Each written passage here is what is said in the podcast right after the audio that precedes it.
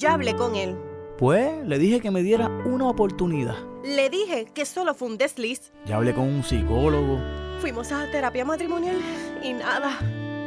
Si probaste todo para arreglar las cosas con tu pareja y nada funcionó, la curita del relajo te ayuda. Esta sección es una cura y tenemos a cura con nosotros, padre. Amber. Dura el padre hambre. Buenos ¿Cómo está, días. padre? Todo bien por acá, bien hallados.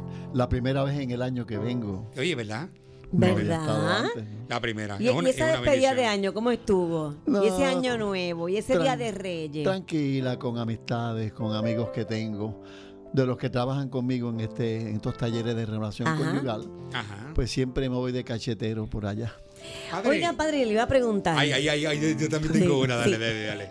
¿Qué cosa es aquella la cual no se puede resolver en un matrimonio? Ay.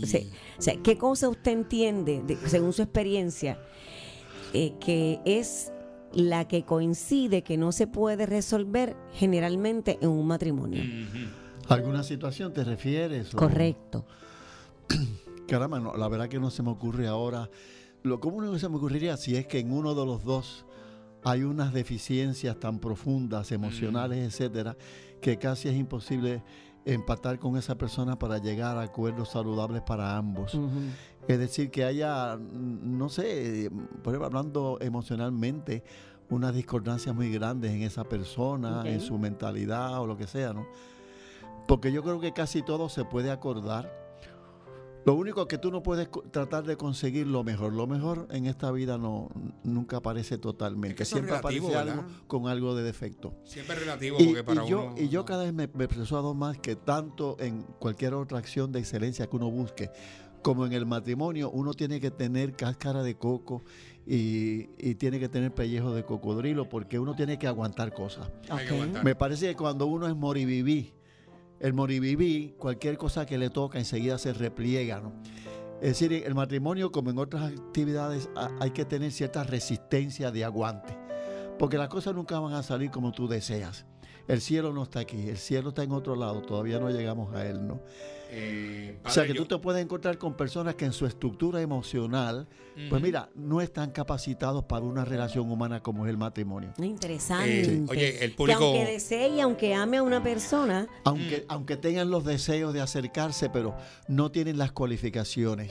269 269 para hablar con el padre. Cualquier preocupación Sí. que tengas. Fíjate, yo este es siempre el digo momento. que, que por el hecho de que tú sexualmente puedas funcionar, Ajá. porque mucha gente se, se, se, Se confunde. se concentra más en eso. ¿Ves? Si funciona o no funciona.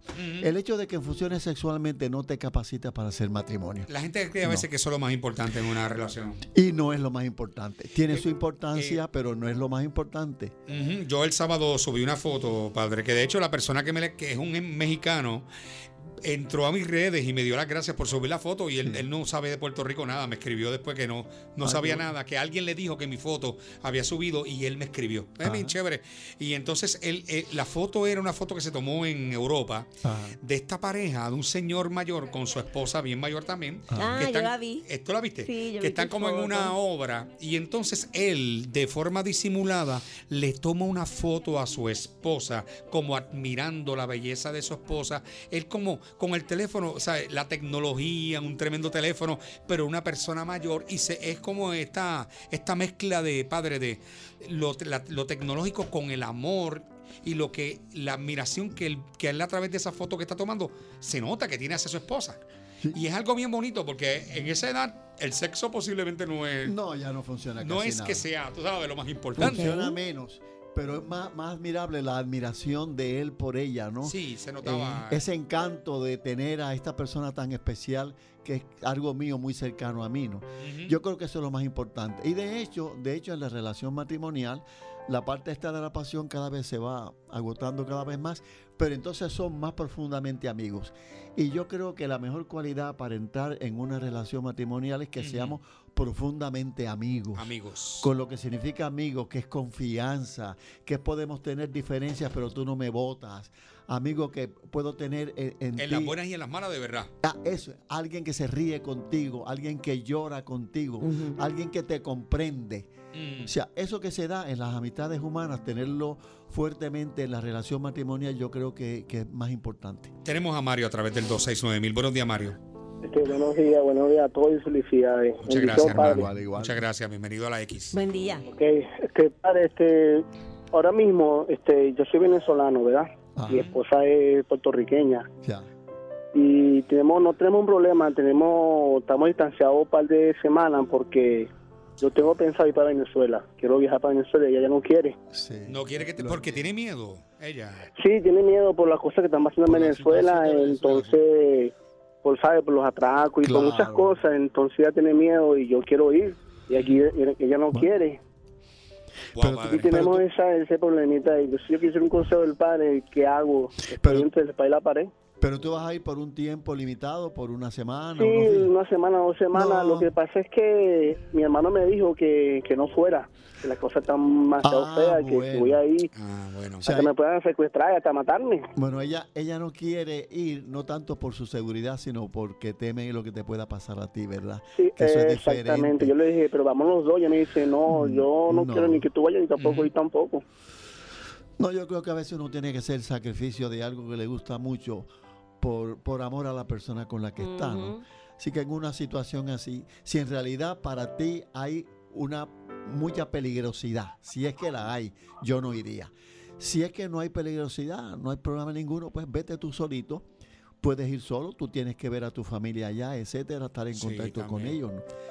Ahora, me parece que sería un gesto bien bonito si tú, eh, viendo lo que ella teme por tu vida, dice, mira, aunque no hay razón para eso, pero por darte gusto a ti, yo no voy. Eso es precioso. Es un sacrificio de algo bueno en sí, pero que le hago como un gesto de amor a la persona que me ama tanto. Está bien. Gracias, padre. Me, Sí. ha, me ha- me ha hecho la, la respuesta correcta. Qué bonito. Qué, bonito eso. Con Dios. Eh, padre, la, la, la situación de, de una pareja como tal, usted ha hablado de que pues usted ha tenido muchas parejas que han pasado por situaciones que usted dice que usted creía en un momento dado que era insalvable en un fin de semana que llegan allí. Así es. ¿Cuál, ¿Cuál ha sido la más que le ha tocado a usted el corazón que usted dice, esta pareja de verdad yo la utilizaría como de ejemplo? Porque sin Ay, decir me- obviamente yo su imagino, nombre. Yo me imagino que, que situaciones donde han perdido hijos, ¿verdad? Sí. Bueno, yo tuve una situación que, que la suelo hablar de ella, ¿no? Era una pareja que en el momento ese en que estaban tratando de arreglarse, no, no sé, no, no se entendían, era agua, agua y aceite, ¿no? Mm. O sea que, y yo mismo dije, mire, yo creo que ustedes no, no pueden echar para adelante porque no tienen los mínimos requisitos para una vida confortable como pareja, ¿no? Pero mira la situación, él estaba en un tercer matrimonio. Tres veces había fallado. El, de él estaba en drogas, había estado usando drogas desde los 15 años, todo tipo de drogas. Por más ayuda que le habían buscado, no la conseguía. ¿no? Ella estaba en un segundo matrimonio. El primer matrimonio había sido con un alcohólico que le había hecho la vida a cuadrito. Yo decía, mira, yo no veo, no veo aquí forma de echar para adelante. De repente, después del taller, nosotros invitamos a un seguimiento, unas reuniones adicionales. Se metieron en el seguimiento y desde que entró en el seguimiento, él dejó la droga totalmente. Ay, ay, Se ay, metió a ayudar a gente que estaba en drogas, en este grupo de NA, de Narcóticos Anónimos. ¿no? Ella arregló otros problemas que tenía, incluso con la iglesia, y terminaron bendiciendo el matrimonio. Y hoy en día es una pareja, ya han crecido bastante hace años de esto, que son de estos devotos que van mucho por la iglesia. Para mí era un milagro. Era un milagro porque las- las- yo mismo humanamente no veía ninguna posibilidad de matrimonio ahí, ¿no? Fíjate qué cosa. O sea, que las parejas, usted entiende que para que puedan sobrevivir en muchas ocasiones, tienen que tener una, una, unos, quizás unos intereses Sí. afines, ¿verdad? Yo, yo creo que, No- una, que no si, una pareja, si una pareja pasa por situaciones fuertes, como sería un adulterio, de estos adulterios más problemáticos, no, ujú. no de una noche mala, ¿no? sino adulterios en que uno tiene un amante, etcétera, ¿no? O situaciones de caracteres difíciles. Si la pareja, si ambos trabajan la relación, si ambos le meten mano eh, a la situación, Correcto. pueden crecer. Y yo he visto parejas Es un que han compromiso, crecido en ¿verdad? Bien fuerte Sí, ahí. porque entonces crecen. Y para mí como que suben un segundo piso, a un tercer piso de la relación matrimonial. Entiende mejor de qué se trata. Y yo he visto eso. También he visto parejas que por más que tú haces por empatarlos, eh, no sé, no empatan. ¿Y si no empatan. funciona, padre? Si no funciona, pues tenemos que aceptar la realidad, ¿no? Ujú. Si el muro es de acero, yo no puedo pretender No hable que del sea de muro que después Trump llama, por favor, padre. Bueno, pero es verdad, sí. Hace un show of force. Dejen eso, padre. Como dice el padre, me hace falta el muro. Vamos, vamos. Padre, las personas, eh, obviamente, cuando ¿Y el cuándo próximo, es el próximo, exacto, O- El seminario? próximo es este ¿Ya? fin de semana, ¿Ya? el fin de semana que viene. El de arriba. Ok, o sea que El ese es el último último fin de mes. semana del mes. Eh, Sí, pues en este la gente está en la Sanse. Yo no, pero la gente se va a la Ah, va Sanse. a ir, va a ir. No, no, yo no sigo Usted no, padre, usted no. Se queda tranquilito, Y mejor. las personas que se quieren, en verdad, matricular o quieran estar Bueno, en- llamen, participar del taller. Llamen al 751-6001. Vamos. 751 6001 751 6001 Mire, pa- padre, ese, ese, La ese, ese salió. ¡La salserita, padre!